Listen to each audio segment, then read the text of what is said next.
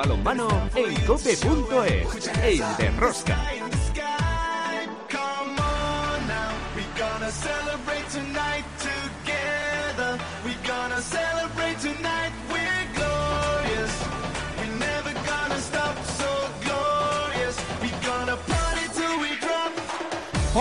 Ya estamos aquí otra semana más con todos vosotros. ¿Qué tal estáis todos? Amantes del balonmano, seguidores de Rosca. En la Liga Sobal la jornada se ha centrado en la lucha de los equipos por eludir el descenso. Estos equipos están poniéndose las pilas y sacando resultados sorpresas con puntos importantes que les pueden dar la salvación. En competiciones europeas, el Fútbol Club Barcelona derrotó con contundencia al Elverún noruego en el partido de ida a los octavos de final de la Champions League y asegurando su paso prácticamente a los cuartos de final. El partido de vuelta se juega esta misma tarde de lunes, también en el Palau Blaugrana. El Ademar de León viajó a Suecia, disputó los dos partidos en la European League en menos de 24 horas y perdió los dos. Una eliminatoria impresentable a la que fue obligado a jugar el Ademar de León. Ya se conoce el sorteo de los torneos de balonmano masculino y femenino de los Juegos Olímpicos de Tokio. En el masculino, España estará en el grupo A junto a Argentina, Alemania, Francia, Noruega y Brasil. Casi nada. Van a ser cinco finales, los cinco partidos de los chicos de Jordi Rivera. Y en el femenino de España, en, ese, en esos Juegos Olímpicos, España estará en el grupo B con Brasil, Francia, Hungría, Rusia y Suecia. Durísimo y muy fuerte para nuestras guerreras. Habrá que ganar dos partidos para estar en cuartos de final. La división de honor femenina sigue con otra jornada más en la lucha por el título y la permanencia. En competiciones europeas se disputó el partido de vuelta a las semifinales de la European Cup y volvió a ganar el Atlético Guardés al Rincón Fertilidad Málaga. Las malacitanas jugarán la gran final por primera vez y será ante el conjunto croata del Lokomotiva Zagreb. Otra semana más, tenemos muchas cosas que contaros. Os recomiendo no os perdáis ni un solo minuto del programa. El balomano a tope con la cope. ¡Empezamos!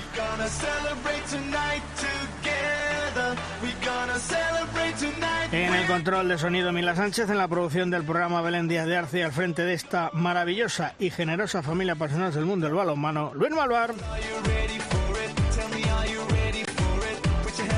En Cope Valladolid, Juan Carlos Amor. Hola, Juan Carlos, ¿qué tal? ¿Qué tal? Muy buenas. En Cope Logroño, Chema Jodra. Hola, Chema. ¿Qué tal? ¿Cómo estamos? Y en los estudios centrales, Emilio Orgojo. Hola, Emilio. Hola, buenos días. Y como apuntas, la cara para el Barça, la cruz para la de Mar, ya lo has dicho tú, impresentable en el tema de la de Mar. Y bueno, pues luego el, el canto a Cartagena del León en Cangas, que bueno, pues se podía prever puntos que a lo mejor otros no contaban, pero el Cangas lo supo capitalizar. Emilio, qué mala pinta tiene la orina del enfermo. ya, ya que me vas a contar. Lo venimos hablando hace semanas. Vamos, como siempre, a analizar la jornada. Si quieres conocer toda la actualidad del mundo del balonmano, descárgate de Rosca en cope.es.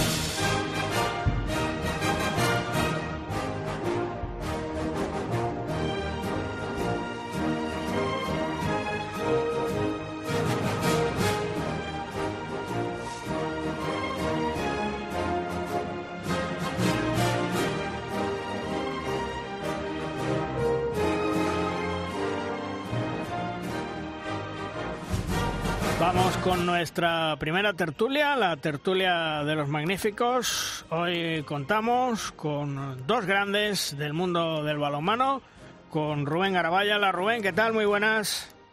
Hola, muy buenas. Y también Pablo Cacheda. Hola Pablo, ¿qué tal? Hola, muy buenas. Bueno, Rubén, yo decía que la jornada ha sido para que los que están luchando por el descenso espabilen y nos den resultados sorpresas. ¿Cómo se están poniendo las pilas los de abajo, eh?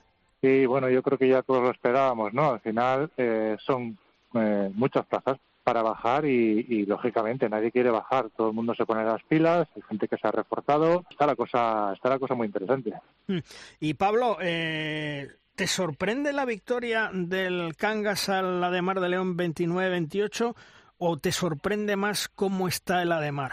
Bueno, eh, me sorprende entre comillas creo que, que bueno que el Cangas ahora lleva una racha muy muy buena que está en una dinámica buenísima y que y que bueno que es, es que sorprende el resultado lógicamente por el Ademar pero sí que sí que tampoco me llama la atención del todo por el buen momento de Cangas. Hmm.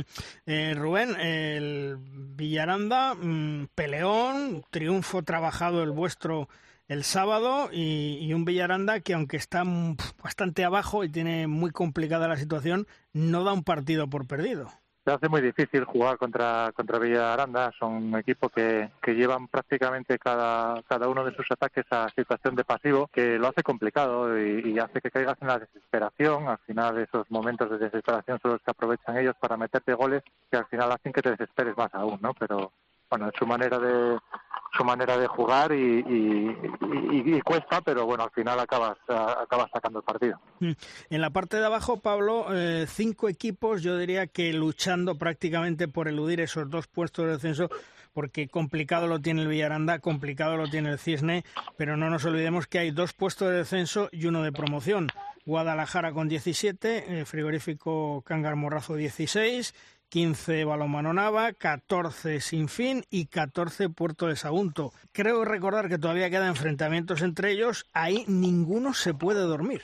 Sí, hombre, está claro que, eh, como decís, está la cosa muy igualada. Sí que es verdad que los, los dos de Cisne y, Villaranda lo tienen muy, muy complicado. Pero bueno, eh, esto está siempre preparado para las empresas. Entonces, eh, a saber cómo va el devenir ahora de, la, de los siguientes partidos y, Mm. el que el que va en tercera posición y además consolidándose y, está a tiro de piedra es el balonmano Huesca que aprovechó su oportunidad y, se consolida en esa tercera posición, aunque eh, Rubén también están todos en un pañuelo. Vidasoa 39, Huesca 38, Logroño 36, Cuenca 34, Granollers 33. Sí, la verdad es que este año prácticamente nos hemos quedado sin, sin zona media y hay eh, prácticamente casi todos los equipos están implicados o bien arriba o bien abajo y yo creo que eso pues hace la liga mucho más interesante. Eh, eso, compañeros, eh, soy Emilio. Eh, bueno, todo lo que estáis comentando, en teoría, era previsible. Lo de la lucha de los pequeños por salir y, como dice Rubén, con determinadas armas, claro, los equipos más modestos de plantilla, pues tienen que emplear en lo que son fuertes. Bueno, pues el Villadaranda lo pone difícil, pero es que lo tienen que poner todos. Y ojalá solo fueran dos y un, y un descenso. Tenemos la inercia esa. Pero es que son cuatro y una promoción. Con lo cual no se escapa casi nadie de la pega. De esos siete que había la semana pasada, siguen estando ahí. Y como apunta Luis, eh, con un montón de jornadas todavía por delante y muchos, muchos enfrentamientos directos. Aunque los que no son directos también se convierten en lo mismo porque los pequeños pues no se entregan en ningún sitio. Todo el mundo quiere estar en esta liga de, de, Asobal o lo que sea. En lo que sí creo que tenemos todos claro es que eh, entre la Liga Asobal, las competiciones europeas, eh, los partidos eh, internacionales con selecciones, eh, Pablo, mm, se está castigando muchísimo a los jugadores. Es increíble que a nivel de España, a nivel europeo, a nivel de equipos, dos, tres roturas de ligamento cruzado por semana. Sí, es que bueno, al final, entre el tiempo que se estuvo parado, que, lógicamente pasa factura, y, después el enorme volumen de, de competición que hay, pues está claro que los que pagan son, son los jugadores. De hecho, bueno, ya más de uno eh, creo que se ha quejado públicamente eh, y estamos viendo un montón de lesionados que probablemente, eh, pues eso, ya de por sí el calendario de balonmano suele ser de bastantes partidos esta temporada pues todavía más con ligas todavía más grandes y, y después pues por ejemplo lo que le ha pasado a la de Mar que, que bueno que tenía que guardar una cuarentena y que después, tan pronto sale de la cuarentena, se tenga que plantar un viaje como el que se ha hecho por Europa para jugar dos partidos consecutivos en, en, Europa. Entonces, pues bueno, eh, eh, ojalá se pare esta mala racha de lesiones porque porque si no llegará el momento en el que nos echemos todavía más las manos a la cabeza. Rubén, eh, vosotros eh, los técnicos, y me imagino que con el médico, el gran médico también que tenéis en el balonmano Logroño, eh, pues en petit comité lo hablaréis y, os preocupará esta situación de tanta rotura de, jugadores con este esta temporada tan atípica que estamos viviendo, porque, porque os tiene que preocupar, evidentemente, y a lo mejor los entrenamientos los tenéis que hacer de manera específica para cuidarles, ¿no? Sí, lógicamente pues hay que eh, calcular la carga de entrenamientos en función después de, la carga del calendario, ¿no? En concreto, la lesión de, Cruzados es una lesión que no se sabe muy bien cuál es la cuál, es el motivo principal de, que, de que suceda, ¿no? Porque muchas veces es en acciones en las que pues no ocurre nada, es una acción normal y corriente, pero sí que hay un consenso eh, entre todos los especialistas de que uno de los factores eh, principales es, la fatiga y eh, se ha demostrado que situaciones de fatiga pues aumenta mucho la, probabilidad de, rotura del ligamento cruzado. Cuando hablamos, Rubén, de, poco sí, más que decir. Sí, Rubén, cuando hablamos de, rotura, ¿hablamos de, fatiga muscular o de fatiga física durante el partido? De, fatiga de carga, o sea, se ha demostrado en diversos estudios que, que situaciones de, mucha carga de, competición y de partidos, pues eh, suben los, eh, los casos de, rotura del ligamento cruzado. Yo he comentado eh, este tema con un, con un, médico deportivo y dice que es una consecuencia eh, lógica y razonada de la, del mal entrenamiento que se tiene que llevar esta temporada o, o digamos el entrenamiento poco periodificado como otros años, que, se distribuyen las cargas, los esfuerzos, todo ese tipo de cosas. Y luego, si equipos, como apuntaba eh, Pablo, como el Ademar, le obligan después de una cuarentena de 10 días sin hacer prácticamente nada o muy poquito, a hacer un esfuerzo excesivo, pues lógicamente el cuerpo no está preparado para esas cosas, con lo cual el riesgo de las lesiones y por desgracia graves, pues aumenta exponencialmente. El médico lo dice que, que está muy claro que si se entrena mal, se juega de la forma intermitente que se juega, el esfuerzo cuando tienes que hacerlo es el mismo que si estuvieras bien entrenado, pues chico, lesiones al canto. y no hemos acabado, ¿eh? Emilio, ¿eh? pero también hay, hay otro estudio paralelo en el que se hace eco de la cantidad de lesiones de ese tipo que también está viendo en las competiciones base de todos, de prácticamente ah. todos los deportes y hace referencia, lo, leí así por encima, mm, a lo mejor meto la pata, pero hace referencia a que después de un año de inactividad, la musculatura, los ligamentos, el cuerpo en sí eh, se resetea, es como una especie de reseteo en el cual habría que volver a empezar muchas veces de cero, sobre todo con los chavales, eh, y no ponerlos a jugar, entrenar y competir como se está haciendo de una forma casi casi aglomerada, ¿no? Eh, a lo mejor también ha pasado un poquito en el, en el deporte profesional, donde estamos viendo cómo equipos de fútbol profesionales o de baloncesto tienen continuamente lesiones musculares, lesiones tendinosas, lesiones de ligamentos.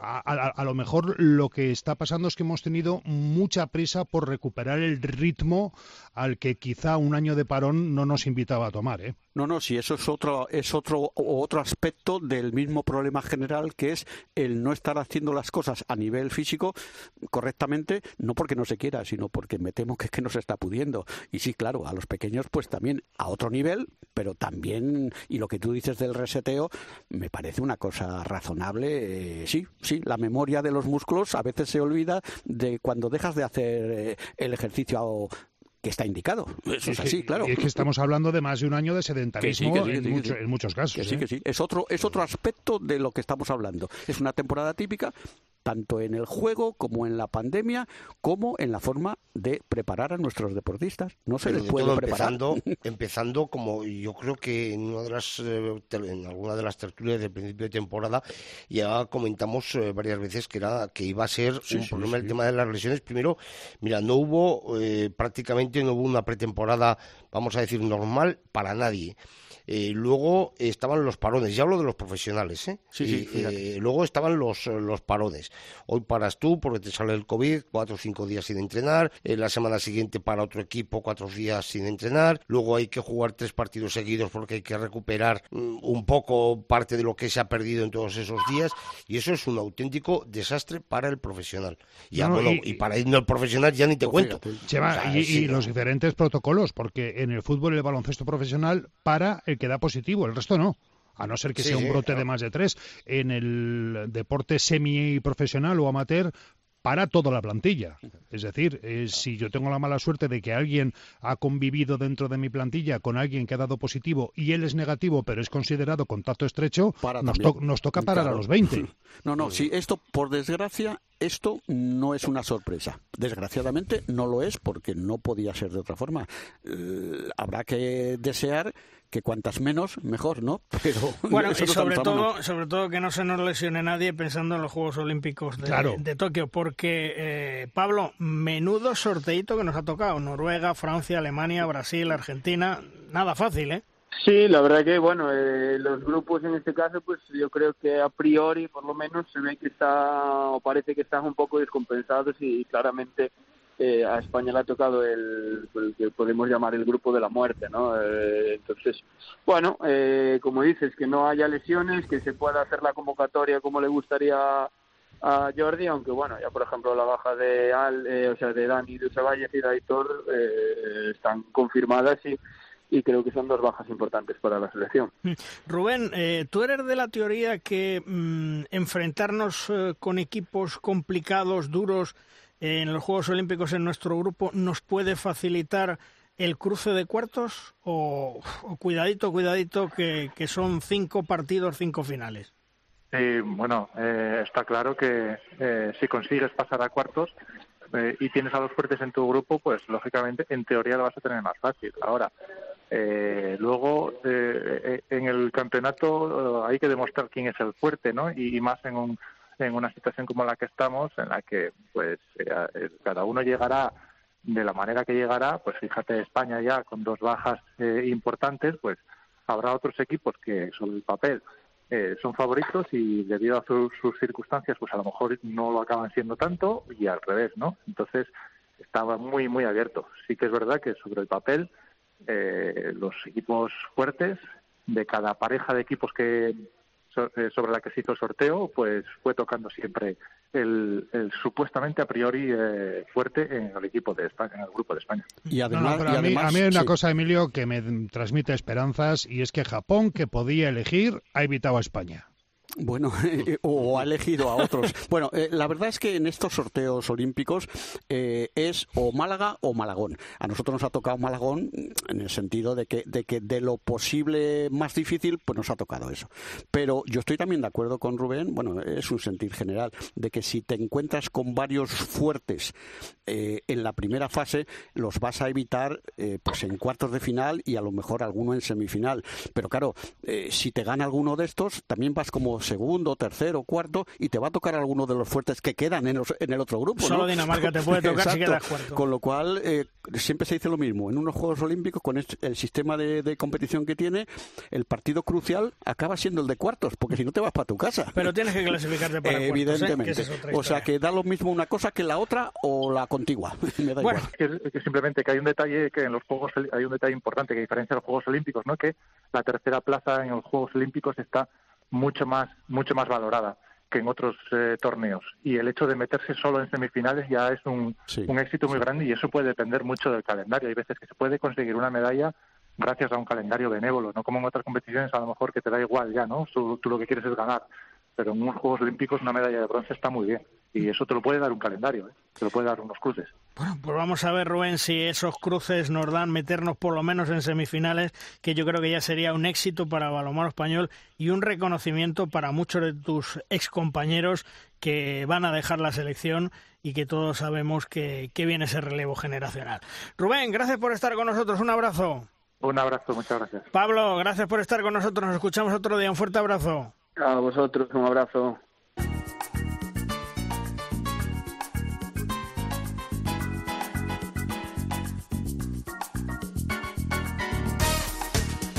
Recordemos que en la Champions League, lo que os comentábamos antes, hoy lunes, que estamos grabando el programa a las 7 menos cuarto de la tarde, Fútbol Club Barcelona, el Berún. El Barcelona ya ganó en el partido de ida 37-25 y un Fútbol Club Barcelona que se va a cruzar en esos cuartos de final ante el Motor Zaporoye de Ucrania o el Meskov Brest de Bielorrusia, el que gane de esa eliminatoria. En los Juegos Olímpicos se celebró el sorteo en el torneo masculino en el grupo A estará Noruega, Francia, Alemania, Brasil, España y Argentina.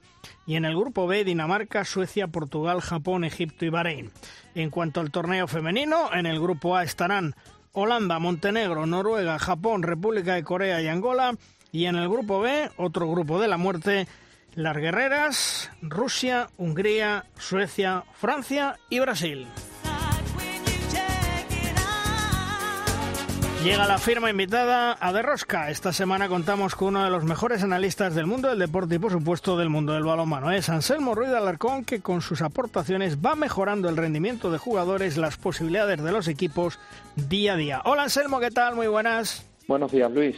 Bueno, ¿de qué nos hablas esta semana, Anselmo? Hoy, tomando el testigo de lo que acabas de comentar, Luis, eh, se comentarán las tendencias previas de las selecciones que llegan a los Juegos Olímpicos de Tokio 2020. Vamos allá, Anselmo aplicando un método de tendencias y, datos en los cuales eh, hemos tenido la perspectiva del último ciclo olímpico, que ha sido diferente en esta ocasión al abarcar cinco años en lugar de cuatro, podemos calcular un modelo probabilístico tanto para la competición masculina como femenina, en la cual, si bien no se intenta tener una previsión exacta de lo que va a ocurrir, sí podemos saber cuáles son las probabilidades mayores respecto al ranking de las selecciones. En ese sentido, eh, más allá de intentar acertar o saber qué es lo que va a ocurrir, sí podemos detectar cuáles pueden ser los partidos clave que van a ser de mayor nivel competitivo que otros y que van a ser aquellos que nos van a permitir poner el foco de los momentos calientes, de los momentos más importantes del torneo. En concreto,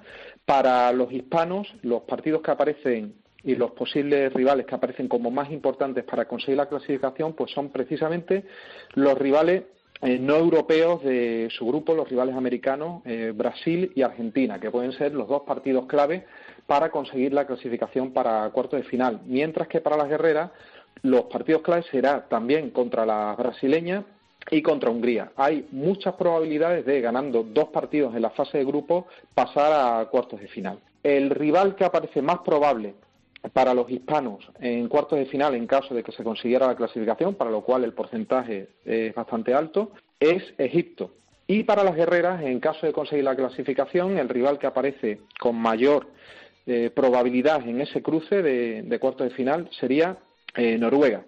En ese sentido, pues las probabilidades nos indican que hay mucha tendencia a que España consiguiera estar en la competición masculina en semifinales y estaría más complicado para la selección femenina, eh, cuyo mayor foco parece que estaría en ese partido de cuartos, en intentar ganar un partido contra Noruega, aunque ya nos mostraron en competiciones anteriores que fueron capaces de ganar las guerreras en alguna ocasión a, Noruega y tenemos ahí las esperanzas. Respecto al organizador, Japón, eh, es muy probable que pueda pasar a la competición de cuartos de final. El gran reto será si le ganará a su rival asiática en la competición femenina, eh, Corea del Sur, y también respecto a Angola. Pero teniendo en cuenta las tendencias que se encuentran en, los torneos de competición femenina, pues es muy probable que Japón en, la competición femenina logre pasar a cuartos de final. Mientras que para la selección masculina japonesa el reto puede ser ganar a Bahrein y es poco probable que alcance la competición de cuartos de final. Eh, Jordi Rivera ha planteado muchas veces la necesidad de expandir el balonmano más allá de ser un deporte europeo, más allá del continente. En ese sentido, la competición tal como está diseñada va a permitir al menos llegar a un equipo no europeo tanto en la competición masculina como femenina a cuartos de final. El que es más probable que llegue el no europeo en la competición masculina sería Egipto y en la competición femenina pues sería eh, Japón.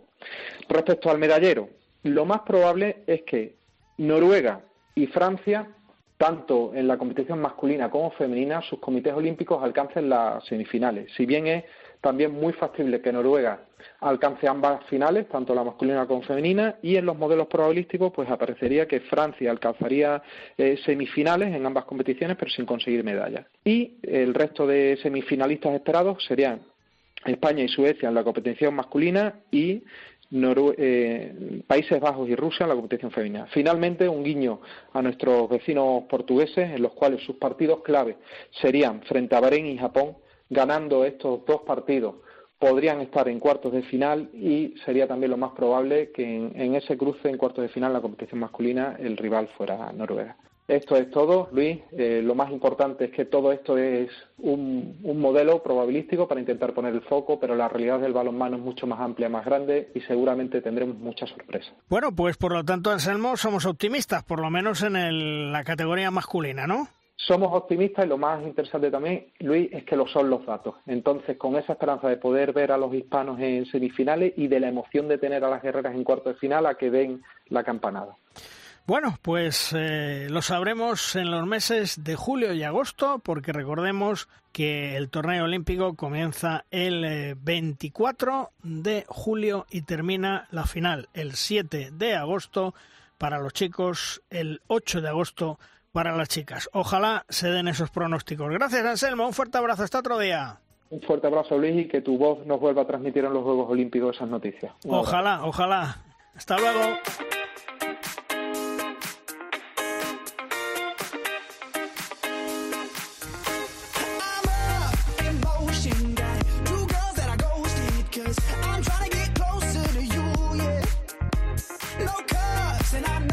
De los jugadores más importantes en la historia del balonmano francés y mundial poco a poco va aportando su gran experiencia que adquirió en la pista y lo está llevando a los despachos. Jerón Fernández es directivo electo de la Comisión de Administración de la Federación Francesa de Balonmano y opta como candidato a entrar al Comité Ejecutivo de la Federación Europea de Balonmano. Un Jerón que lo ha ganado todo como jugador y que sin lugar a dudas puede y va a aportar mucho al balonmano. Jerón Fernández muy querido en España, también por este programa. Fue grande como jugador y yo creo que es mucho más grande como persona. En Francia nos espera para charlar un rato con él. Jerome, ¿qué tal? Muy buenas. Muy buenas, ¿qué tal? Bueno, Jerome, ¿cómo está viviendo el balonmano francés esta pandemia? ¿Lo estáis sufriendo igual, más que en España? ¿Cómo está el tema? Bueno, el balonmano francés está en una dinámica muy buena y la verdad que esta pandemia pues ha hecho que los clubes estén más, más débiles a nivel económico y que mm, además el calendario sea más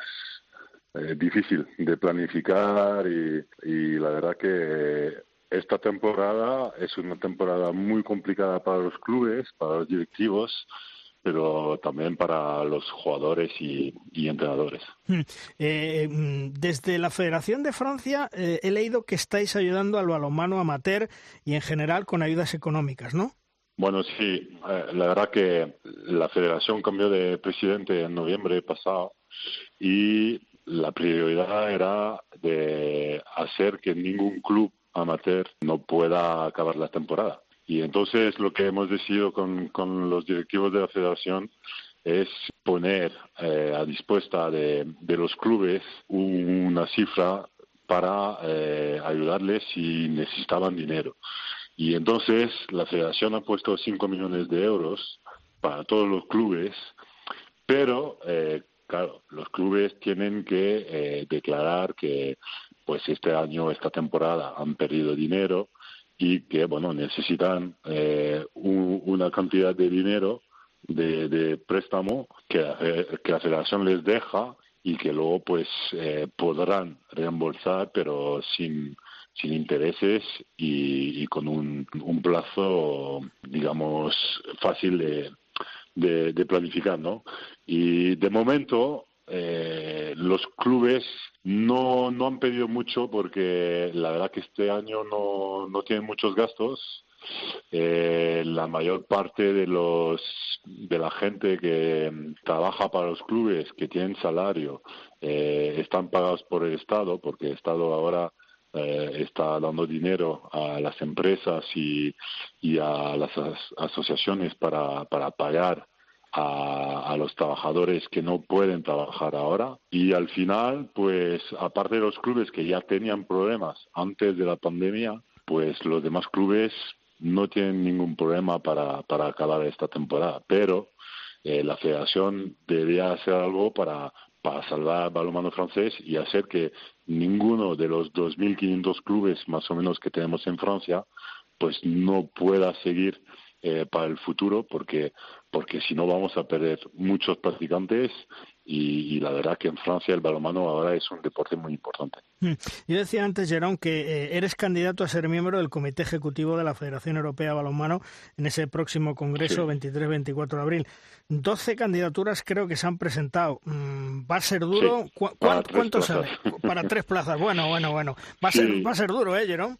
Sí, va a ser muy duro, sobre todo que los tres que salen, pues quieren seguir Entonces, eh, somos nueve en querer eh, entrar en, este comité, pero eh, pues yo creo que los tres han trabajado bien hasta hoy y, que quizás merecen seguir. Entonces, bueno, la idea es más que nada eh, hacer que pues los jugadores no estén demasiado eh, castigados por los calendarios, por la cantidad de partidos que tienen que hacer con la selección, con los clubes a nivel europeo o nacional. Y, para mí lo más importante es eh, hacer que, la salud de los jugadores sea buena y que puedan jugar toda una temporada sin casi nunca lesionarse. Para mí es lo más importante. Luego, bueno, yo creo que la EHF eh, es bastante potente ahora eh, para eh, hacer que el balomano europeo sea un deporte importante, que tengamos derechos de televisión, etcétera. Pero para mí, sin jugadores no hay juego y no hay espectáculo.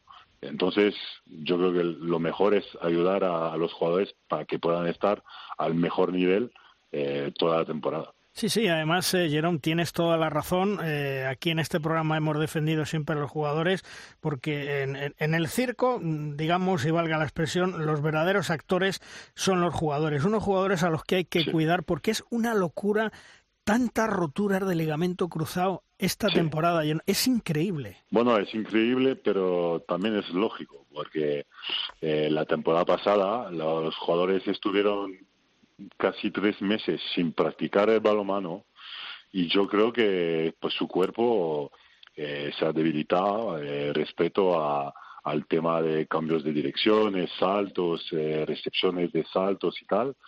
Y pues han vuelto a entrenar duro con los clubes para empezar una nueva temporada, pero han tenido calendarios locos para jugar cada dos o tres días. Y entonces es normal que en una temporada tan difícil, después de haber parado durante tres meses, pues los jugadores eh, se lesionen más que, que de costumbre, ¿no? Eh, tú hablabas que, que, no queréis que esos 2.500 clubes que tenéis en Francia se resientan perdiendo licencias, perdiendo eh, gente joven que siga practicando, porque evidentemente se, ha llevado muy bien en Francia, eso lo reconocemos todos desde hace mucho tiempo, Jerón, que, que, se ha llevado al balonmano a, la élite del, del, deporte en, el de, en Francia, y, y, no podéis perder eh, aficionados ni practicantes. Aquí en España, desgraciadamente, sí estamos perdiendo, y sobre todo, ¿sabes lo que es peor? En la base con esta pandemia, porque muchos niños, muchos pues padres... nosotros también. Vosotros también, ¿no? Nosotros también. Sí, hemos pedido un 20%, más o menos. Sí, y, supongo que ese 20% se habrá ido a deportes individuales, claro, evidentemente. Sí, o deportes que se practican fuera, porque son deportes que, que no están parados nunca, que se pueden practicar y que muchas veces se pueden practicar sin tener licencia en un, en un club. Hoy lo, lo más difícil es para todos los deportes que se practican en gimnasios, en lugares cerrados y que eh, se tienen que practicar con mucha gente, porque hoy eh, no se puede hacer todo el año, toda la temporada, ese tipo de, deporte. Entonces, el judo, todos los deportes colectivos tipo voleibol, eh, balonmano, eh, baloncesto, pues están parados durante casi todo el año porque la gente no, no se puede mezclar en lugares cerrados y, y eso es lo más complicado. Y todos esos deportes sufren de esta pandemia y, y, hay otros deportes que se practican fuera que bueno que el Estado pues deja practicar porque hay menos riesgo de pillar el, el COVID el coronavirus. Hola, Jerón, buenos días. Soy Emilio Orgojo. Oye, qué, envidia me da escucharte.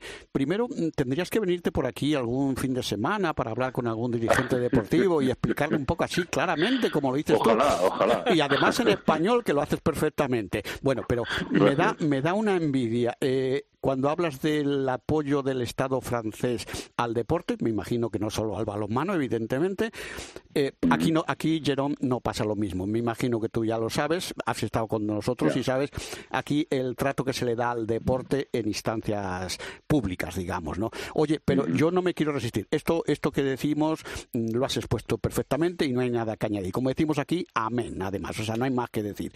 Pero eh, tú has ganado con Francia todo. Eh, ahora estás en otro en otra trinchera. Bueno, eh, esos Juegos Olímpicos es el siguiente reto de Francia. ¿Tú cómo lo ves para Francia y cómo lo verías para España? Que me imagino que de reojo también lo es. Sí, por supuesto. A ver, son unos Juegos Olímpicos muy complicados porque hay muchos equipos que pueden subir al podio. Eh, además, el sorteo ha hecho que el grupo de Francia y España sea el más difícil. Y la verdad que hoy en día hay pocos equipos que pueden tener margen de error en ese tipo de competición. Entonces, yo creo que los dos grupos no son equilibrados y el grupo de Francia es muy complicado porque empezamos por Argentina y Brasil, que son dos naciones ahora que juegan un muy buen balomano y que nos pueden ganar, porque ahora Francia no es tan fuerte como antes. Y si empezamos así, luego tenemos que jugar contra Alemania, España y Noruega, que al mínimo son del mismo nivel que Francia, y podemos quedar eliminados en la primera ronda. O sea, sería ya algo increíble. Pero como también vemos que equipos como Croacia no están en la Olimpiada, pues yo creo que hoy en día yo veo un balomano mundial muy equilibrado, mucho más que antes. Y hay, puede ser, dos, tres equipos que están un poco por encima de los demás, como Dinamarca, España y quizás Noruega, pero tampoco tienen mucho margen de error y pueden perder contra, contra muchos equipos.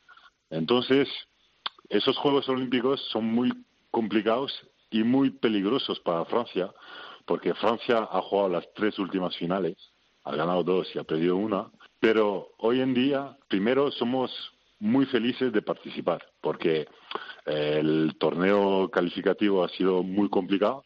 Hemos ganado contra Croacia, hemos perdido contra Portugal, Portugal se ha metido en los Juegos Olímpicos por la primera vez y hoy en día no somos capaces de decir si podemos subir al pollo y ganar una medalla o si vamos a caer eliminados en la primera ronda.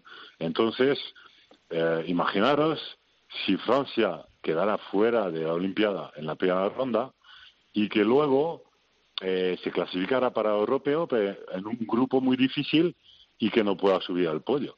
Esto pues podría significar eh, un periodo muy complicado para el balonmano francés, sobre todo a nivel de selección, y quizás hubiera menos interés de parte de las televisiones, de la prensa y tal, y entraríamos en un periodo muy difícil, tipo lo que ha conocido Rusia o Suecia en un, en un, en un periodo también, y eso es muy peligroso para el balonmano francés. Bueno, Jerome, sí, pero eso que tú dices puede pasar, pero tú y yo firmamos ahora mismo que Francia y España se van a meter en cuartos de final y luego a ver qué pasa, ¿no? Sí, sí, sobre todo que cruzando con Egipto, Dinamarca y Suecia, tampoco tienes un cuarto muy fácil y puedes, puedes quedar eliminado en cuartos de final, que también no sería una muy buena noticia para nuestro balonmano.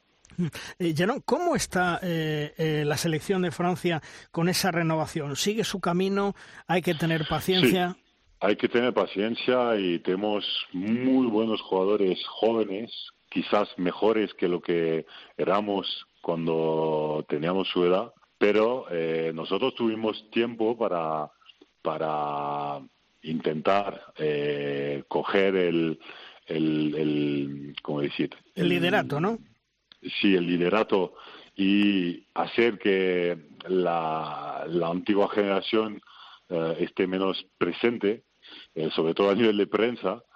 Y al final eh, hemos ganado, después de cuatro o cinco años, con jugadores de, de, la generación de los Barjot, con Jackson, con Greg Anquetil, con otros. Hemos ganado en 2001 en Francia, pero luego tardamos unos cinco años más para ganar el europeo en 2006 en Suiza. Entonces, yo creo que hay que tener paciencia con esos jugadores que ya están jugando en los mejores clubes de, Europa, pero necesitan tiempo para hacer equipo, para saber jugar juntos. Y yo creo que lo más importante es que tengamos un equipo muy fuerte para, para París en 2024 e intentar ser campeones olímpicos en casa y luego pues volver a, a ser el, el, país, la nación que dominaba el balomano hace 10 años. Pero eh, hoy en día, eh, bueno, acabando ya cuarto del Mundial, para mí es un logro para, para, para esos jugadores y para el cuerpo técnico. Pero hoy en día hay muchos equipos que juegan mejor que nosotros, que tienen más experiencia, y yo creo que es muy difícil para Francia hoy en día decir, pues vamos a, pelear para el título. Y, además, Jerome, soy Emilio de nuevo, eh, eh, superar el nivel que alcanzasteis vosotros, les experts, en, en, esa, en esa década prodigiosa de Francia en mm. balonmano, yo lo veo, y te iba a decir que imposible, casi imposible, ¿eh? No sé si es imposible, yo creo que eh, esos jóvenes tienen un potencial increíble. Lo que pasa que nosotros teníamos quizás un equipo más equilibrado mm. Porque teníamos muy buenos jugadores en todos los puestos y hoy en día tenemos unos puestos que quizás no son tan fuertes como antes y sobre todo en la portería porque tuvimos la suerte de tener a. Thierry Omeyer durante unos 15 años o más y, la verdad que con Thierry era más fácil ganar títulos, hay que decirlo. y la suerte que tiene España hoy en día es que España tiene unos porterazos y no solo tiene uno, sino que tiene dos o tres. Y por eso España eh, gana europeo y, Dinamarca también, por Landín y, y, Nielsen y otros porteros, también puede ganar un, título mundial. Que es lo que nos eh, hace falta ahora. Eh, Jerome, un saludo desde Valladolid. Eh, ¿Cómo estás? Muy buenos días. Eh, lo, que te quería comentar es que en Francia sois especialistas en eso, en volver. Eh, lo hizo la selección de rugby, lo ha hecho la selección de fútbol, lo está haciendo la selección de baloncesto. Joder, ¿por qué no vais a poder vosotros? Bueno, yo creo que con, tiempo, paciencia y trabajo volveremos. Pero no vamos a volver en 2022. necesitamos tiempo y yo creo que ya eh, poner un objetivo de, de, ser campeones olímpicos en casa dentro de tres años ya es un objetivo muy muy difícil y muy ambicioso. Pero, eh, pero ahora, eh, ¿qué se busca en Francia? ¿Atletas con talento o, o, estilo nórdico? ¿Fuerza, cuerpo, presión, kilos? ¿Qué es lo que buscáis? Bueno, eso tendríais que preguntárselo al, al, entrenador actual, a, Guillaume Gilles. Yo creo que en Francia ahora tenemos unos jugadores eh, muy potentes, unos atletas que, que, están preparados para, para un nivel muy fuerte, pero eh, son jugadores que no tienen suficiente experiencia, sobre todo experiencia colectiva, eh, para estar en, en, una final de, de un mundial o, o de un europeo.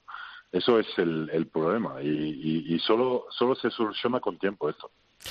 vamos a ver, Aaron, que nosotros cuando después de la marcha de los grandes hispanos en los Juegos Olímpicos, que se vaya Raúl, que se vaya Julen Aguinagalde, que se vaya Gedeón, que se vaya también Viran, que se vaya Dani Sarmiento, eh, vamos a tener que hacer esa misma travesía del desierto que, que estáis haciendo vosotros, ¿no? Y paciencia.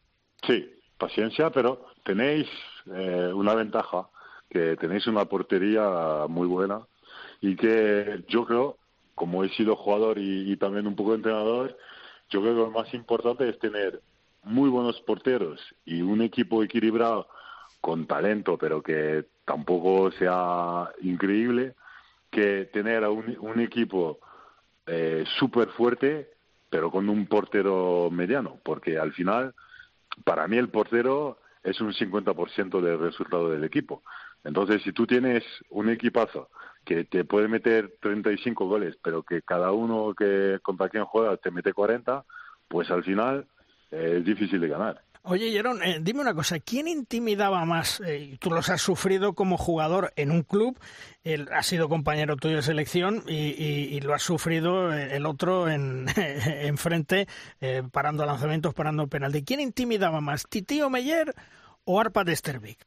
Bueno, eh, yo creo que Thierry eh, era más, más regular que Arpad y la verdad que Arpad ha sido capaz de, de alcanzar el nivel de Thierry muchas veces. Pero a nivel de regularidad, yo creo que Thierry ha, sido más, más regular y, y al final eh, para mí era más complicado de jugar contra Thierry que contra Arpad. También he jugado contra, contra porteros como Barufet, como Casper Witt, eh, como Landing, que han sido complicados de, de, batir también porque eran muy buenos porteros. Pero eh, había partidos que, bueno, pues no estaban. Y la verdad que los partidos que he jugado con Thierry o contra Thierry han sido muy pocos los que no ha jugado bien. A nosotros nos hizo sufrir muchísimo, Luis, ya lo sabes. Jerón se alegra, pero nosotros cada vez que veíamos a Lomeyer... No, no, defendíamos bien y, ya, ya, y, y, encima, cuando no lo defendíais, salía el Thierry y les resolvía el asunto. Exactamente. Muy mal, muy mal, Jerón, ya lo sabes. bueno, la verdad, Jerón, es que siempre es un placer charlar contigo, que hablar de balonmano con, con, toda la experiencia que tienes, con todo lo que has ganado. Y lo que sabe. Y, lo que sabe, y, que lo que yo decía al principio, que lo va a aportar sin lugar a duda en los despachos, esté donde esté. Porque sí, sí, Jerón, ya verás como sí, porque hay cosas importantes. La gente del mundo del balonmano tiene que seguir apoyando para que este deporte crezca cada día más, que se cuida a los jugadores y que las cosas vayan. Exacto y que las cosas vayan donde vayan. ¿Y quién sabe eso? La gente que está en la pista y la gente que tiene que aportar mucho, y entre ellos ahí está Jerón Fernández. Jerón, gracias por atendernos como siempre, sabes que es un placer y que te apreciamos mucho. ¿eh? Un fuerte abrazo, Jerón. Un abrazo, Jerón. Hasta luego. Hasta luego.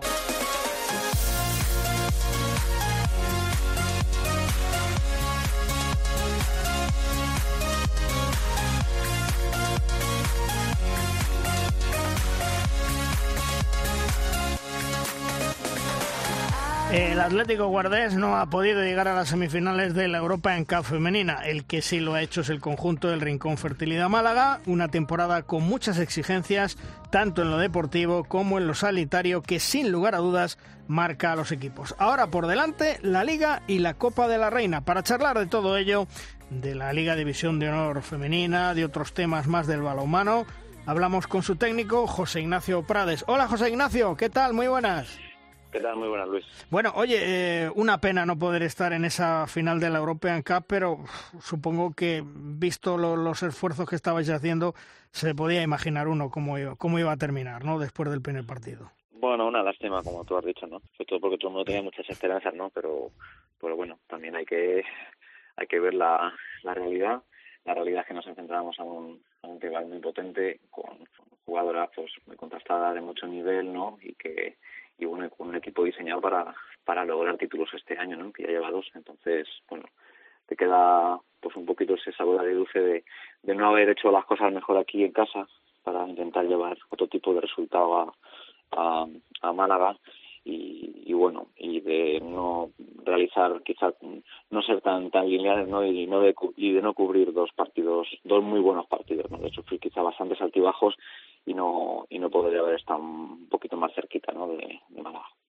Eh, renovarás, me imagino, por Atlético Guardés. El club te quiere y el hecho oficial eh, me imagino que tú también quieres y, y, hay que ir pensando en ir diseñando la plantilla de cara a la próxima temporada. Bueno, no hay todavía, no, hemos firmado nada todavía. Lógicamente, la verdad es que hemos llevado un mes y medio anterior al parón de selecciones eh, muy muy raro, ¿no? Muy raro, sobre todo por lo que has comentado al principio, ¿no? Es un año tan extraño de, de pandemia, de competiciones, de acumulación de partidos, que la verdad que en ese mes de febrero, enero, febrero, cuando todo empieza a, tener un poquito más de clarividencia, no, no, no hemos tenido esa tranquilidad de sentarnos a valorar todo sí que es verdad que hay intención y, y que bueno y que buena predisposición y, y, seguramente pues se pueda llevar a cabo en, en breve. Mm. Yo te hablaba del de, diseño de la plantilla de cara a la temporada que viene siempre y cuando renueves, que yo estoy convencido que vas a renovar, eh, pero, pero cada año... Eh, yo diría, José Ignacio, es más difícil traer jugadoras a guarda, tema salario, eh, tema que no pueden estudiar, dos barreras casi casi insalvables. Por supuesto. Eso cada año Eh, es algo además que siempre que siempre comento, ¿no? No solamente lo podemos extrapolar a, círculos un poquito más abiertos, ¿no? A nivel interno también. Eh, bueno, cada año es más complicado, ¿no? Y esto es una de las cosas, yo creo que, quizá que más más desgasta, ¿no? A, todo el mundo, ¿no? El hecho de, de la confección de la plantilla o a mí, al menos personalmente, y en ese sentido sí que te puedo decir que es complicado, ¿no? Porque todos los equipos eh, cada año se refuerzan. Yo creo que cada año vemos a, aparecen más equipos en esa en esa pomada y en ese grupo de arriba no que compiten no y eso también es bueno para la competición no el que, cada vez haya haya quizás más candidatos no y que y que entre la gente de arriba nos podamos robar muchos más puntos no eso va va a favor de la de la competición pero bueno si bien es cierto pues bueno tampoco hay que ser eh, todo el mundo sabe que en la guardia pues no no es el sitio donde donde más salario se paga no y encima pues el enclave que tenemos muchas veces eh, eh, permite que, que el tema del, de los estudios pues bueno pues tenga que tener ciertas características no muy muy peculiares no que lo pueda hacer eh, bien a distancia o realmente también aquí ofrecemos bastante flexibilidad en ese sentido, ¿no? para que puedan acudir quizás a sus centros y pueden llevarlo si no es algo a, distancia, pero que sí que puedan acudir a realizar pues algún tipo de, examen, algún tipo de, de, prueba, ¿no? Pero también supone un sacrificio. También es una forma, te, hablo, de, de asegurarnos de que el perfil que viene aquí sabemos que apuestan por el balonmano totalmente y sabemos que la gente que viene aquí a la guardia pues viene a, un sitio muy bonito, a entrenar muchísimo, a trabajar, a, a competir, ¿no? Y a, y a darlo todo, ¿no? Así que, bueno, tiene su parte negativa, como tú has dicho, ¿no? Mm. Pero también al final, todo, después de todo el cribado que tenemos que, que hacer salvando tanto obstáculo, pues te garantiza siempre que viene gente muy comprometida y que, y que bueno, la verdad que eso también es un, es un desahogo, aunque el proceso desgasta bastante.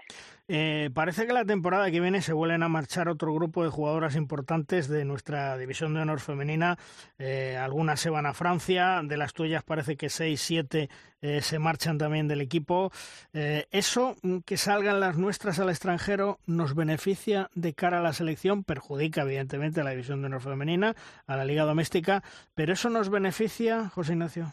Bueno, eh, lógicamente el, el, nivel de otras ligas, de momento, eh, en determinadas ligas creo que es superior, ¿no? Tampoco vamos a, no vamos a, obviar tampoco los, los números ni los rankings que para, que para eso están, ¿no?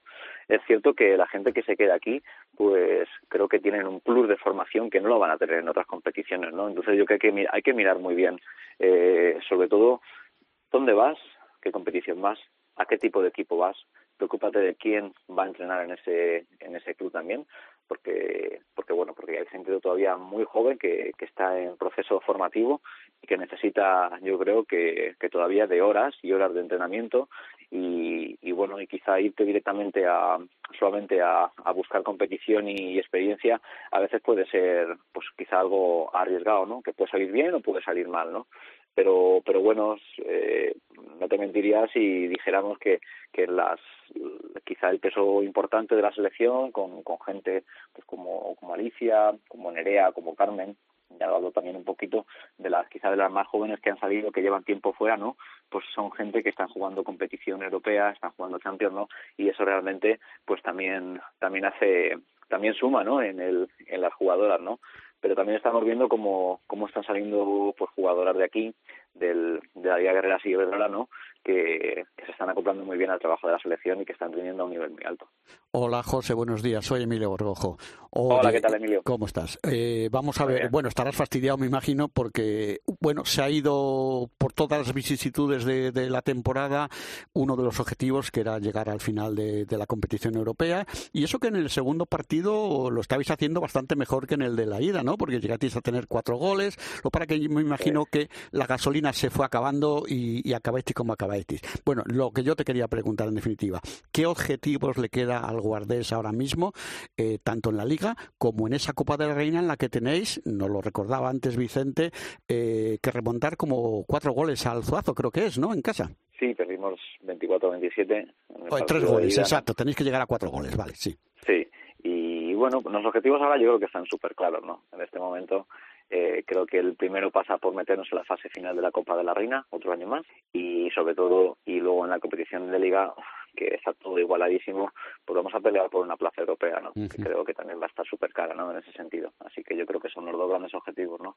Meternos en esa final de la Copa de la Reina de nuevo y, y sobre todo intentar, ¿no? Eh, pelear por una plaza de competición europea el año que viene, ¿no? Que, que te digo que va a estar yo creo que muy cara, porque cada vez son más los equipos, ¿no? Que, que están en la zona de, de arriba. Hay mucha más igualdad entre entre ellos, ¿no? Y y bueno, eso a la vez es muy bonito ¿no? para la competición, pero, pero bueno, genera mucho más estrés para nosotros. O sea que Guardés y Prades no se, no se rinden ni en Liga ni en Copa. Y luego, por si tuvieras que poca actividad, te llega el verano y con los nervios porque te vas con Viver y la selección a Japón y nos ha tocado un grupo facilísimo, ¿verdad? Es más fácil que nos podía tocar, ¿verdad? Ya, ya, ya, me parecía a mí que ibas a estar conmigo. Sí, sí, ha sido, bueno, eh, no sé quién, quién comentaba también el otro día, también a nivel interno, que un grupo chungo, eh, eh, mejores cuartos al menos, ¿no? Bueno, hay que no ser sé, no yo sé. creo que optimista, ¿no? No, no, nunca sabes lo que puede pasar, ¿no? Lógicamente es un grupo complicado, todos los equipos que van a los juegos, la verdad que, que, que es algo difícil, sí que es verdad que luego, bueno, pues está siempre, eh, no te voy a hablar que no, no hay peritas en dulce, ni mucho menos, ¿no? Pero bueno, siempre puedes tener un grupo donde donde quizá puedes verlo, no, no por lo menos no, no verlo tan negro, ¿no? Como quizá en un primer momento se puede ver, ¿no? Pero yo creo que hay que confiar en el trabajo de, de este grupo, ¿no? Que, lleva haciéndolo muy bien, que lleva sufriendo, que lleva trabajando los partidos durante mucho tiempo y, y bueno, ¿por qué no, no? Vamos, yo estoy seguro que también que hay muchos equipos que, que no querrían a, a España, ¿no? Así que vamos a jugar nuestras bazas, vamos a ver también el calendario, que es importante, ¿no? El, el hecho de empezar con Suecia, luego Francia, eh, creo que al final finalizamos con, con Rusia, ¿no? Vamos a ver cómo se van desarrollando los partidos, porque quizá las dinámicas van a ser muy importantes, ¿no? En ese, en ese transcurso de los partidos y ojalá que el objetivo, lógicamente, va a ser llegar a, llegar a cuartos y además una cosa, José Ignacio, España es con Sandy Barbosa una y sin Sandy Barbosa otra. Eh, no cabe duda que es una jugadora pues súper importante no para nosotros. Eh, y es cierto que el grupo pues está rindiendo bien no y está intentando pues sacar todas las competiciones y todos los partidos que juega no con, con ese hándicap no pero pero también te digo que que, bueno que, que, que la gente que, que está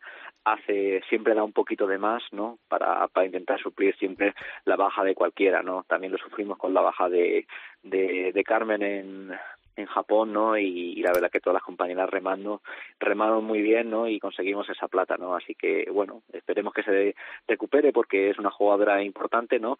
Pero estoy seguro que, que la gente y que las chicas, pues, pues van a hacer un esfuerzo brutal, ¿no? Porque todas tienen eh, puesto en esos Juegos Olímpicos de Tokio, ¿no? Como una, una, una fecha muy especial en su, en su calendario particular. Y tanto tú como Carlos, eh, ¿habéis hablado ya de la planificación de las guerreras hasta los Juegos? ¿Lo tenéis ya claro qué vais a hacer? estamos precisamente, como se diría, enfrascados en, en ese trabajo, ¿no? Y, y la verdad que, que bueno, que hay que hay que hilar también muy fino para valorar bien los descansos, ¿no? Para buscar la mejor preparación posible y, y bueno, y para al final sobre todo pues elegir, ¿no? Al final elegir, ¿no? Que, sabemos que, que va a ser al final siempre es una tarea también muy muy complicada y muy compleja, ¿no? Y, la verdad que estamos terminando de destacarlos también eh, trabajando muchísimo para intentar perfilar esa esa preparación, ¿no? De cara de cara a los juegos y yo digo con muchísima ilusión todos porque para nosotros será la, la primera, ¿no? Pero, eso no quita, ¿no? Para que para que no la preparemos pues con todo el mismo del mundo. Pues José Ignacio, eh, mucha suerte con el Atlético Guardés en esos objetivos que tenéis a nivel de club y ya no te voy a decir, muchísima más suerte eh, en los Juegos Olímpicos de Tokio, donde el grupo no es nada fácil, pero confiamos en vosotros, confiamos en las guerreras para estar en esos cruces de cuartos de final. Así que a seguir trabajando y mucha suerte. Y gracias por estar con nosotros. Un abrazo, José Ignacio. Muchísimas gracias. abrazo, Un abrazo para todos. Un saludo. Hasta luego.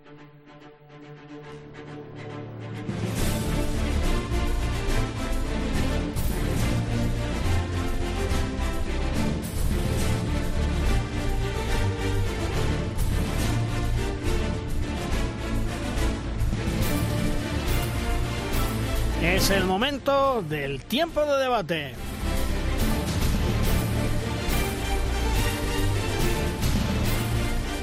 Es nuestra tabla redonda.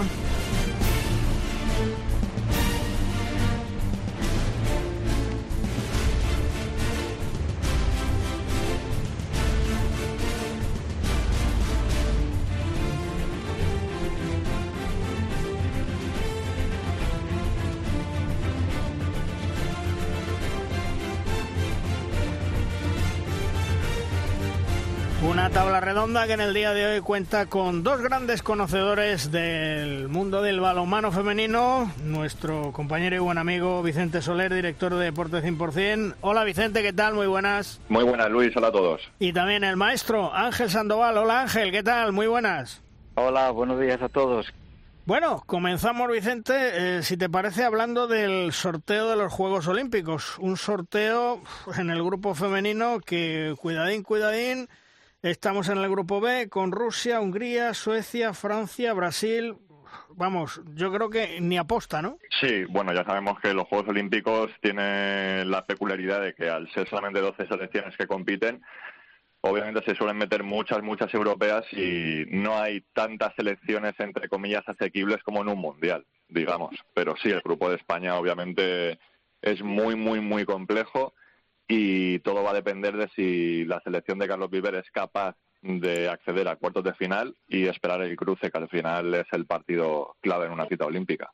Ángel, eh, habrá que pelear mucho, pero confiamos en las guerreras, ¿eh? Hombre, creo que sí, ¿no? Además, yo creo que ese noviazgo que tenemos con las suecas, yo creo que se tiene que resolver de una vez, porque además es el debut. Creo que el cómo lo hagamos con, con ellas, con los tres empates consecutivos que llevamos, yo creo que es lo que va a decidir un poco la marcha de las chicas. Si ganamos ese primer partido a Suecia y nos empoderamos un poquito, bueno, a partir de ahí creo que solo hay que ganar otro partido para estar en los cruces.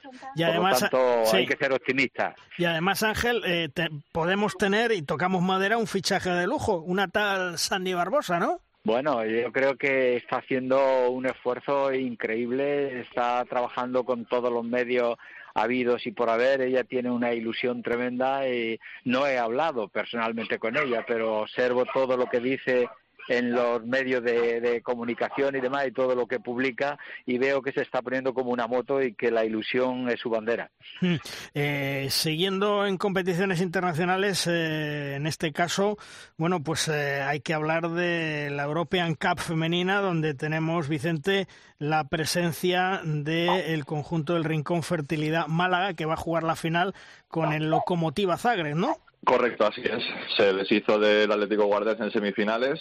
Gracias, bajo mi punto de vista. Ya sé que es un deporte colectivo, pero creo que el rol que ha jugado Merce Castellanos en la ida y en la vuelta, con creo recordar que 17 y 18 paradas respectivamente o, unos números similares, es determinante ¿no? para que un equipo al final logre el éxito. Yo creo que ha sido la, diferencia principal entre una eliminatoria muy igualada con, con dos equipos que, bueno, ya hemos visto que que los potenciales son muy parejos.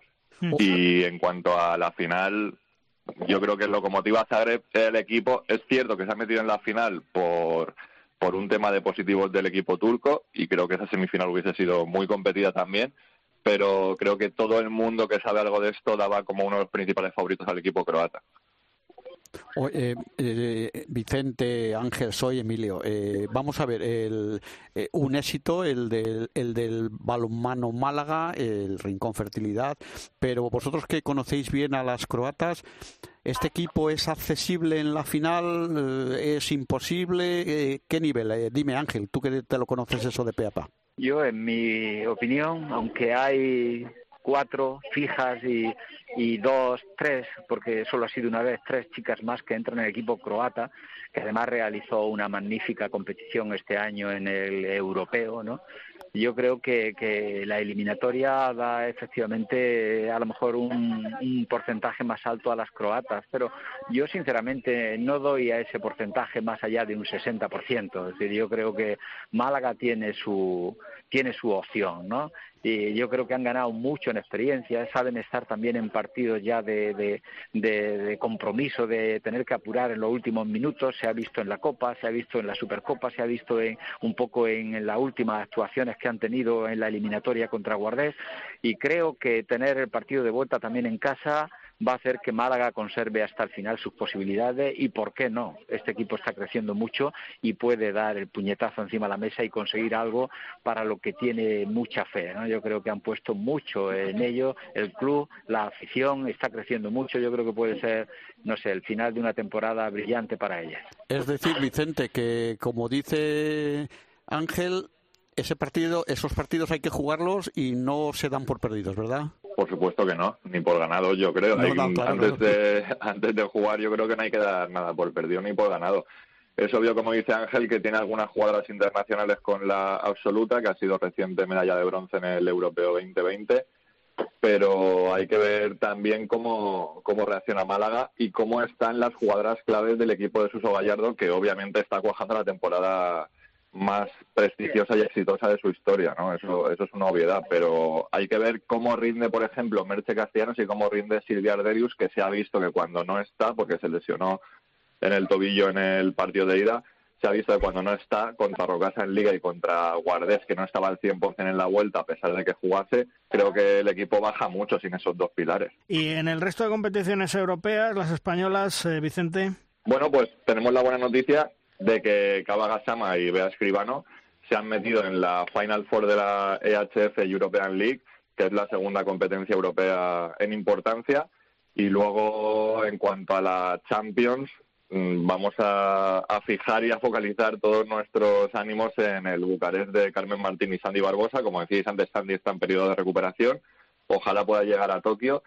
Pero antes de eso habrá una cita en Budapest en el mes de mayo entre los cuatro mejores equipos del continente y Bucarest ganó la ida por cinco goles al Chesca de Moscú en los cuartos de final Así que la semana que viene veremos si certifica ese billete a la ansiada Final Four. Qué importante es, Ángel, que nuestras jugadoras, aunque estén en equipos extranjeros, desgraciadamente, y no puedan estar en nuestra liga, que estén siempre metidas en, en la élite del balonmano europeo, si es posible jugando Final Four y jugando y ganando títulos. Por supuesto que sí, eso es muy importante, pero yo creo también que que tenemos que ser optimistas, es decir, cada vez vamos a tener más chicas jugando esas competiciones, aunque no sean en equipos españoles, porque el balonmano, yo creo, de aquí de nuestro país está cambiando y siempre, yo siempre digo lo mismo. Eh, cuando hablas de balonmano y tienes la suerte de hablar con gente de otros países, entonces te das cuenta de lo, lo mucho que valoran nuestro balonmano. Creo que actualmente está siendo cantera para el balonmano rumano, para el balonmano francés está siendo la escuela donde están aprendiendo selecciones como Brasil, como la selección de Argentina. Yo creo que lo único que falta aquí es que ahora mismo Dinamarca y Rumanía eh, entiendan que si quieren ganar los títulos, definitivamente lo que tienen que hacer es mandar sus jugadoras jóvenes aquí a España, que aquí las vamos a enseñar. Oye, Vicente, soy Emilio. Yo me apunto a eso que dice Ángel, como me apunté a lo del noviazgo con las suecas en el torneo olímpico y todo eso. Pero eh, aparte del optimismo, y me parece excelente que Ángel Sandoval nos nos nos nos, eh, eh, nos pone como, como lo importante de, de esto.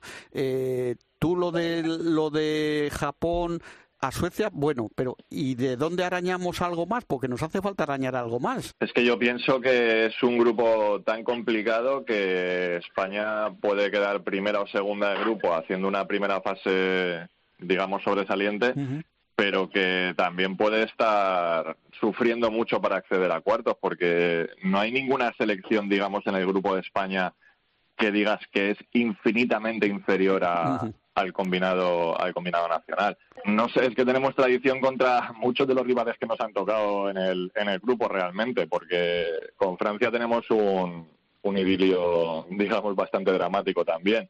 Hungría yo creo que es un equipo que se le puede ganar perfectamente, pero que también te puede ganar perfectamente. Y con Brasil, a priori, España debe ser superior también a la Brasil de, de Jorge Dueñas. Luego también, claro, luego también está la especulación de dos partidos y estamos en cuartos. Bueno, habrá que ver también los triples empates que se pueden dar. Es que es un equipo muy, muy, muy igualado, la verdad. Yo creo que la clave va a ser que España, obviamente, se meta en cuartos de final y luego intentar evitar a, Noruega y a, Países Bajos, que son los dos equipos a priori más, más peligrosos del otro grupo. Pero claro, es que para eso supuestamente hay que quedar entre los dos primeros del grupo. Oye Vicente, eh, la semana pasada, concretamente el 29 de marzo, el equipo del balonmano Zuazo sacó un comunicado mm, no duro, sino muy preocupante de cara al futuro, donde se plantean varias opciones. Eh, ¿Qué va a pasar? ¿Se sabe algo? Pues la verdad es que estamos pendientes de confirmar la comunicación con el, con el club de, de Baracaldo y es una situación, como tú dices, pues triste, ¿no? Para el balonmano español, porque ya lo dijo Antonio Moreno, el presidente del Rocas, hace algunos días en Deporte 100%, y es que cree que el hándicap de nuestra competición es que los equipos de élite dependen en demasía de las subvenciones públicas, ¿no? Estamos viendo que en el Rocasa, por ejemplo, en un presupuesto de casi 700.000 euros, 400.000 provienen del dinero público. Eso es una dinámica que se repite en muchos de los clubes de división de honor y creo que Zuazo es otro claro ejemplo. Por lo que sabemos es una subvención pública que se le debe de, tiempo atrás y eso está propiciando que la situación actual de liquidez del equipo vasco pues sea muy muy muy delicada, ¿no? No sabemos demasiado demasiado sobre el tema, pero sí que leímos el otro día que, según una noticia de la agencia EFE, el ayuntamiento de Baracaldo había aprobado una partida presupuestaria extra y creo hablar de memoria, pero va por ahí la cifra y es que han aprobado 44.000 euros para el Tubileta Evolución Zuazo. Y, Ángel, eh, de esos 53 millones que ha prometido el Consejo Superior de Deportes repartir entre todas las federaciones, ¿se sabe ya algo, se han comunicado algo de lo que le va a tocar a la Federación Española de Balonmano que podrá repartir en todo el balonmano español? ¿O todavía no? Pues la verdad, la verdad es que no, todavía no está claro cómo será esa distribución y cómo se llegará. Me imagino que además tardará tiempo porque eh, no creo que esas subvenciones se atrevan a, a repartirla en base a número de licencias o lo que fuere, ¿no? Yo creo que tendrán que analizar situaciones complejas, creo que tendrá que haber una baremación un tanto especial que pueda medir los índices que son prioritarios dentro de esta situación tan grave que están viviendo los clubes y en función de eso se hará el reparto, ¿no? Evidentemente el presidente sí que fue de los primeros que se metió en esta gestión y en esta lucha para que saliera adelante y, lógicamente pues intentará que luego aquí eh, sea tres cuartos de lo mismo, que el dinero que llegue, pues que se pueda repartir también de la manera más equitativa y más justa posible. Pero lo sabe el nuevo secretario de Estado, que está concedido, a ver si se le va a quedar, a ver si se lo va a llevar la otra en alguna caja. Muy bien, Juan Carlos, bien apuntado. Hombre, yo me imagino que lo debe de saber porque se ha hecho público. Lo que sí supongo, Ángel, es que eh, en la Federación y vosotros como responsables, preocupación por el tema del Zuazo, preocupación por otros temas. ¿Y, cómo está ahora mismo la salud de los clubes del, del balonmano femenino? ¿Están aguantando el tirón o estáis muy preocupados? No, yo creo que hay bastante preocupación, Luis. Creo que es muy sensato la reflexión que estás haciendo, ¿no? Creo que han sido un año donde, aparte de, de las subvenciones que se han tenido que destinar para los sectores que han tenido una situación más comprometida eh, debido a la pandemia, pues se ha encontrado también con una disminución importante en la propia federación y todavía mucho más en los clubes en lo que se refiere a, empresas que patrocinan y que colaboran de alguna manera con la ayuda del club y los clubes están pasando todos situaciones muy complicadas, están haciendo un profundo reajuste y yo creo que es momento de mucha solidaridad, ¿no? Yo creo que es momento de que todos y que todas valoren exactamente que es una situación atípica y que lógicamente eso puede conllevar también que algún club tenga que arrastrar algún déficit de cara a la próxima temporada o que algún pago incluso se tenga que ralentizar un poquito dependiendo de cómo estén las cosas, porque los clubes sí que están comprometidos con cumplir y con estar y, así lo dejaron en la última reunión que tuvimos con ellos lo tienen clarísimo y están haciendo virguerías. Incluso se apostaron a gastar mucho más en test y en pruebas para las chicas y tal para velar por su seguridad. Pero la situación, ya digo, va a ser una situación que va a dejar manchas en algunos sitios y que pues es posible que incluso algún club le pueda tocar. El problema, Ángel, soy Emilio, perdóname, eh, Luis, es que, como tú y yo sabemos, eh, el, el, enfermo está muy enfermo ahora. Y cuando por desgracia pueda que se muera y si eso tarda y no llega, ¿de qué va a servir, Ángel? Bueno, yo creo que, que siempre a grandes males dicen grandes remedios, ¿no? Y hay que buscar soluciones. Es decir, yo ahora mismo estoy pensando en, en Zuazo. Bueno, pues Zuazo está en división de honor porque compró por 6.000 euros los derechos al Club Balonmano Elda Prestigio, ¿no? Que yo conozco muy bien, precisamente porque una situación económica de 77.000 euros de la Diputación y 150 y tantos mil euros de la Consellería, de, de, cultura que no llegaron al club, pues propiciaron que el club tuviera que decir hasta aquí hemos llegado y estando ganando liga, pues tuvo que posicionarse en la división de honor plata donde sigue todavía. Otro sitio donde había dinero que fue Zuazo, pues se hizo cargo y cogió esa categoría y, a lo mejor pues le puede tocar a otro, otro cogerá el relevo, es decir, no tenemos más remedio que aceptar que estas cosas pueden pasar y de hecho ocurren en todas partes. Pero para mí lo más positivo es que no está pasando porque los clubes no estén gestionando bien. Que yo creo que desde el año 2013 se inició una línea de seriedad muy importante que, que, están respetando, yo me atrevería a decir, un 98% de los clubes de toda España, masculino y femenino, están con una seriedad casi absoluta, ¿no? Yo creo que, que tendremos que aceptar lo que venga, tendremos que corregirlo sobre la marcha y no podemos perder el optimismo. Yo pienso que si, perdemos el optimismo, aquí no hacemos nada.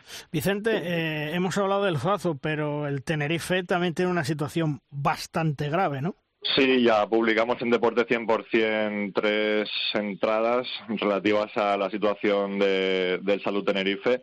Yo creo que hay que diferenciarlas, sinceramente. Creo que una cosa es una, un retraso concreto en una subvención que, como decía Ángel, tiene la posibilidad de ralentizar unos pagos temporalmente y otra cosa es una deuda acumulada y prolongada en el, en el tiempo durante años, ¿no? que es el tema de, Tenerife, porque hay muchas exjugadoras de la temporada anterior y de la preterita que, que todavía no han percibido pues el acuerdo económico al que al que llegaron en su día con el con el club insular. Ya veremos, al final Octavio Pérez, que es vicepresidente y fundador de, de la entidad tinerfeña, Dijo en Deporte 100% que el día 15 de marzo era el día en el que iba a saldar todas las deudas. Llegó ese día, han pasado otros 15 más y la deuda sigue vigente, al menos con las exjugadoras que, que sí que hemos podido confirmar que no han recibido ningún, ningún pago extra en los últimos dos meses aproximadamente. Así que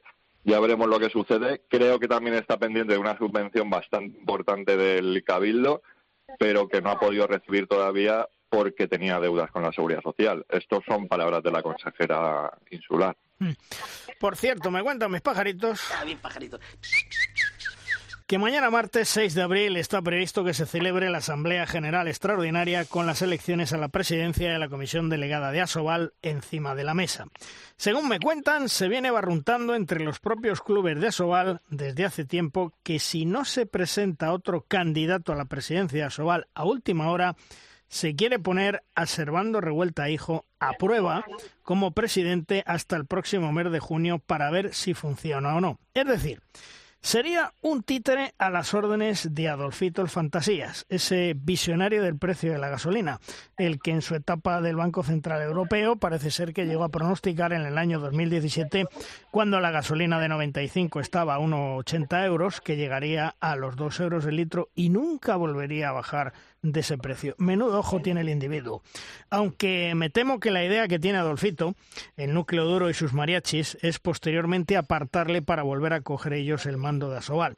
Parece ser que de momento no tenemos varias candidaturas a la vista para la presidencia de Asobal. Y no sería de extrañar, tal y como os vengo contando desde hace meses, que vuelva a aparecer la vieja guardia. Por un lado están los equipos no afines a Adolfito el Fantasía, el visionario del precio de la gasolina, y por otro los clubes afines a Adolfito el Fantasías. Insisto, lo que suena en el ambiente es que si no queda más remedio, como mal menor, mañana tendrán que colocar definitivamente como presidente a Servando Revuelta Hijo, caso de no haber otro mejor. Mañana saldremos de dudas. Mira, Luis, eh, soy Emilio. Vamos a ver, esto que estás diciendo, que es información palpitante, porque estás diciendo que mañana ya hay que decidir una especie de futuro de Asobal, y a mí lo que me mosquea horriblemente es que en ningún medio, en ningún mentidero, esta información que tú dices se ha publicado y el presidenciable o los posibles presidenciables, que me temo que no existen, tampoco han presentado ningún plan de actuación ni nada. O sea, mañana se van a reunir eh, unos cuantos clubes de, de la élite del balonmano masculino español y van a decidir algo en base a no sé nada de qué. Entonces, Emilio, lo vengo diciendo, lo vengo diciendo hace mucho tiempo. Lo mejor que le puede pasar al balonmano español de élite, a la Liga Sobal, es que de una vez por todas coja las riendas la Real Federación Española de Balonmano, que haya un periodo de transición y si tiene que refundarse la asociación, se refunde. Pero en manos de esta gente es el precipicio, es el fracaso, es el que hay de lo mío y les importa tres pimientos el balonmano en general. Es que si esto pasa en la línea que tú dices, que es muy probable, no hay nada de lo mío, porque no, haber, no va a haber nada que repartir ni ser mío o tuyo. o sea que es que eh, falla la premisa. Bueno, eh, y en la división de honor femenina, eh, por el título, por la permanencia, ¿cómo están las cosas, Vicente? Pues, hombre, yo creo que ahora sí que estamos viendo una parte de la liga con partidos infinitamente más atractivos que antes, ¿no? Tanto en la parte de la lucha por el título como en la parte de la lucha por la permanencia. En estas dos jornadas, bueno, faltan un par de partidos de la lucha por el título que debido al compromiso continental de Guardes y de, y de Málaga se han tenido que aplazar, pero al final el Vera Vera, pues en la primera jornada ha ganado contundentemente al Liberbank y en la segunda, gracias también a, a una actuación superlativa de Renata Arruda, la guardameta brasileña del Superamara Vera Vera, también logró ganar en el Esperanza LAC 21-26, así que el Vera Vera, bajo mi punto de vista y el punto de vista de la infinita mayoría de los que controlan sobre el tema, es el, principal favorito ¿no? para revalidar el título de, de División de Honor. ¿Y tú cómo lo ves, Ángel? ¿Tanto el grupo del título como el grupo de la permanencia empiezan a estar las cosas claras o todavía hay mucho que cortar? Bueno, yo creo que al final a todos nos va a terminar gustando la, liga, ¿no? Y al final la competición sigue primero desarrollándose y no en la situación de otros países como está ocurriendo con los retrasos, como la liga rumana que dices todavía no ha llegado a la mitad y miren las fechas que estamos y le queda la mitad del calendario o más, ¿no? Y, y yo creo que al final se va cumpliendo y los equipos, el emparejamiento que ahora hay y la igualdad dentro de cada grupo le va a dar una emoción tremenda. La parte de abajo se ha puesto de dulce, ¿no? Porque ahí hay, ahí hay una lucha tremenda entre los seis y los ocho puntos, huyendo de la quema, que para qué, pero los tres de más arriba con un punto de distancia solo y salvar los muebles también lo tienen muy complicado. Y en la liga, el partido de, de Rocasa Vera Vera, cuidado, cuidado porque Rocasa es un equipo ya también descansado, como le ha ocurrido a Vera Vera, que dejó su competición internacional hace meses, ha podido recuperar bien a sus jugadoras, ha podido ponerla en un estado de forma realmente envidiable y lógicamente eh, ahí puede pasar absolutamente todo, aunque el favorito, como bien dice Vicente, pueda ser Vera Vera, ¿no? Pero Rocasa tiene cosas que decir y Guardés si tiene un poquito tiempo de recuperar a, su gente, también dirá algo, porque hasta ahora está sobrecargado de, de, partidos. Y Málaga, pues lógicamente con un objetivo ya muy claro, que es meterse en esa final europea, porque ven que no pueden atender a todo. Pues interesante está también la división de honor una cosa más, sí. una cosa más, sí, Luis, Vicente. porque hablabais de la, de la parte baja, decía, decía Ángel que los primeros equipos todavía no lo tienen conseguido ni mucho menos, como por ejemplo mm. Zuazo y, y Tenerife. Es que Zuazo hay que recordar que los dos encuentros de la segunda fase los ha perdido y fue el único equipo de la parte baja que accedió a la segunda ronda liguera con todos los puntos posibles, es decir, con 12 pero ahora mismo hemos visto que de los dos partidos que ha jugado no ha podido ganar ninguno. O sea que al final la lucha, la lucha por la permanencia creo que va a estar, sí que va a estar activa hasta el final. Sí que estoy de acuerdo con Ángel que el partido entre Rocas y Veravera en la lucha por el título es muy clave y creo que lo único malo que puede pasar de cara a la emoción del desenlace liguero en cuanto al título es que si gana Vera Vera creo que ya prácticamente las opciones de cualquiera de, de luchar con el conjunto de Nostierra por el título pues se desvanecen, ¿no? Y otra cosa importante y es que este miércoles se disputa la vuelta de la segunda fase de la Copa de la Reina entre Zuazo y Guardés. Recordamos que las vascas ganaron de tres en la ida y que el conjunto de Prades va a tener que remontar si quiere que su equipo esté en la fase final de, de, Canarias en mayo. Bueno, pues vamos a ver si hay emoción tanto en la Liga como en esa eliminatoria de la Copa de Su Majestad la Reina. Vicente, gracias, un fuerte abrazo. Nada, un abrazo. Ángel, maestro, gracias por estar con nosotros un día más. Un fuerte abrazo, cuídate. Un fuerte abrazo, un placer como siempre. Hasta luego. Vamos terminando programa, vamos terminando edición, como siempre, con Tomás Guas, el maestro de sus 7 metros. ¡Lanza, Tomás! Malvar Rosquitos, poquito a poco va entrando aire ambientillo olímpico. Cuesta, cuesta, ¿verdad? Con todos estos líos que tenemos. Pero bueno, sí, la cosa va avanzando y ahora, por ejemplo, se sortearon los grupos de balonmano masculino y femenino. Los hispanos, Noruega, Francia, Alemania, Brasil, Argentina. las guerreras Rusia, Hungría, Suecia, Francia y Brasil. Hombre, no es un chollo, pero tampoco para ellos, ¿eh? No podemos pensar que ha sido un sorteo cómodo, pero desde luego tener a España en el grupo no creo que les hagan demasiada ilusión. Pues eso, lo importante es que los juegos van avanzando poquito a poco y que no nos daremos cuenta y en cuatro días, ¡pam! Balomano olímpico. ¡Ja, qué bonita sea una medalla! Dos, vamos, claro. Terminamos el programa. Juan Carlos, hasta la semana que viene. Hasta luego. Chema, hasta la semana que viene nos escuchamos. Un abrazo, gracias. Emilio, la semana que viene más y mejor, como siempre. Por supuesto, esperar que el Barcelona, que es un trámite, pero tiene que cumplirlo hoy mismo, se meta en cuartos de final de la Champions y a volver a, al sinsabor de la liga, que eh, cada día se pone esto más peleagudo, ¿eh? Y nosotros os contaremos la semana que viene todo lo que es actualidad en el mundo del balonmano. Nos escuchamos en una semana, el próximo lunes aquí en Derrosca. ¡Adiós!